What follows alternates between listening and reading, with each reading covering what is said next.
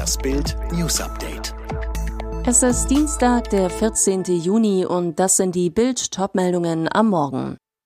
Polizei sicher, Stefan G. schlug Vater tot. Versicherten droht Krankenkassenkeule.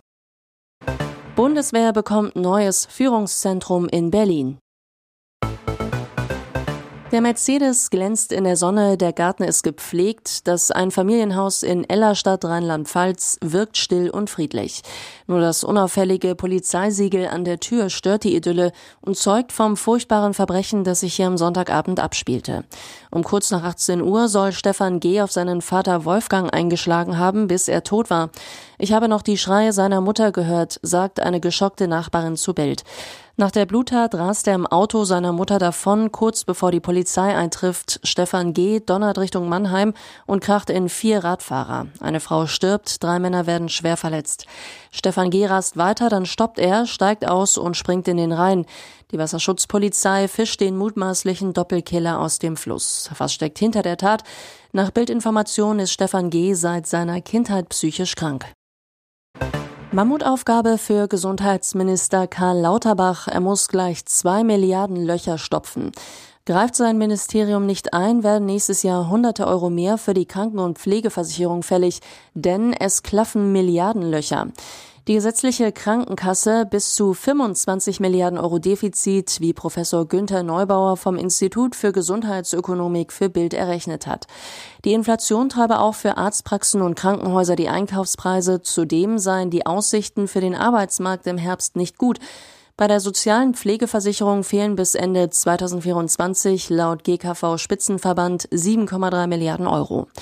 Durchschnittsverdienern drohen Beitragserhöhungen von 455,16 Euro, Topverdienern 537,02 Euro mehr im Jahr netto.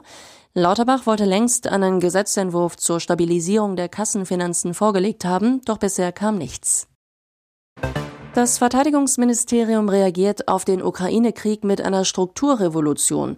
Ab 1. Oktober werden die Führungsaufgaben der Bundeswehr in einem territorialen Führungskommando zusammengeführt. Das neue Führungszentrum organisiert nationale Truppenverlegungen und die Verlegungen alliierter Kräfte durch Deutschland. Zudem soll das Führungszentrum Amts- und Katastrophenhilfe koordinieren. Beispiele die Flutkatastrophe im Ahrtal, die Amtshilfe während der Corona-Pandemie in Gesundheitsämtern und Pflegeheimen. Auch bei Waldbränden und großen Unfällen unterstützt die Bundeswehr. Verteidigungsministerin Christine Lambrecht, mit dem neuen Kommando können wir über die rein militärischen Aufgaben hinaus sehr schnell die nötigen Kräfte für einen nationalen Krisenstab bereitstellen, wenn das notwendig ist, etwa im Falle von Hochwasserkatastrophen oder wie in der Covid-Pandemie. Diese Kritik stößt auf Widerspruch. Der für scharfe Aussagen bekannte Ukraine-Botschafter Andrei Melnik stellt Deutschlands Umgang mit Kriegsflüchtlingen in Frage. Im Bildtalk Die richtigen Fragen sagte er, die meisten Ukrainer kehren zurück. Man sollte sich in Deutschland Gedanken darüber machen, wieso viele Ukrainer keine Lust haben, hier zu bleiben. Bild fragte bei Ukrainerinnen nach, wie empfinden sie ihre Aufnahme. Elena aus Rakiv sagt, ich mag Deutschland, sobald es möglich ist, wollen wir aber zurück in die Ukraine. Dort ist unser Leben, unsere Leute und die Schule unserer Kinder. Katharina aus Rakiv wohnt in einer Berliner Containerunterkunft.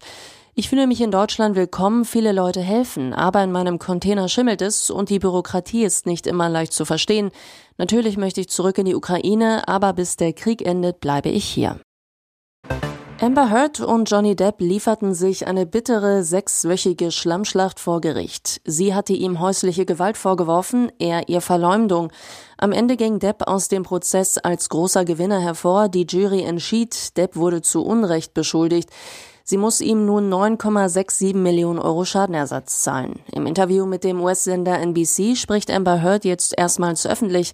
Der Jury mache sie keinen Vorwurf, dafür den sozialen Medien so hört. Selbst jemand, der sicher ist, dass ich all diesen Hass und diese Kritik verdiene, selbst wenn man denkt, dass ich lüge, kann man mir trotzdem nicht sagen und mir dabei in die Augen schauen, dass es in den sozialen Medien eine gerechte Darstellung gegeben hat, so hört. Mit fast 20 Milliarden Hashtag-Aufrufen auf TikTok war schnell klar, Social Media steht hinter Johnny Depp, wovon laut Heard auch die Jury beeinflusst wurde.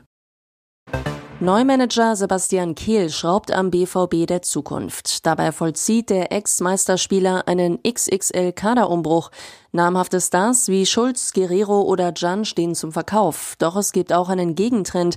Nach Bildinformationen will der Pottclub den Vertrag eines DFB-Spielers vorzeitig erneuern, und zwar mit Mahmoud Daoud.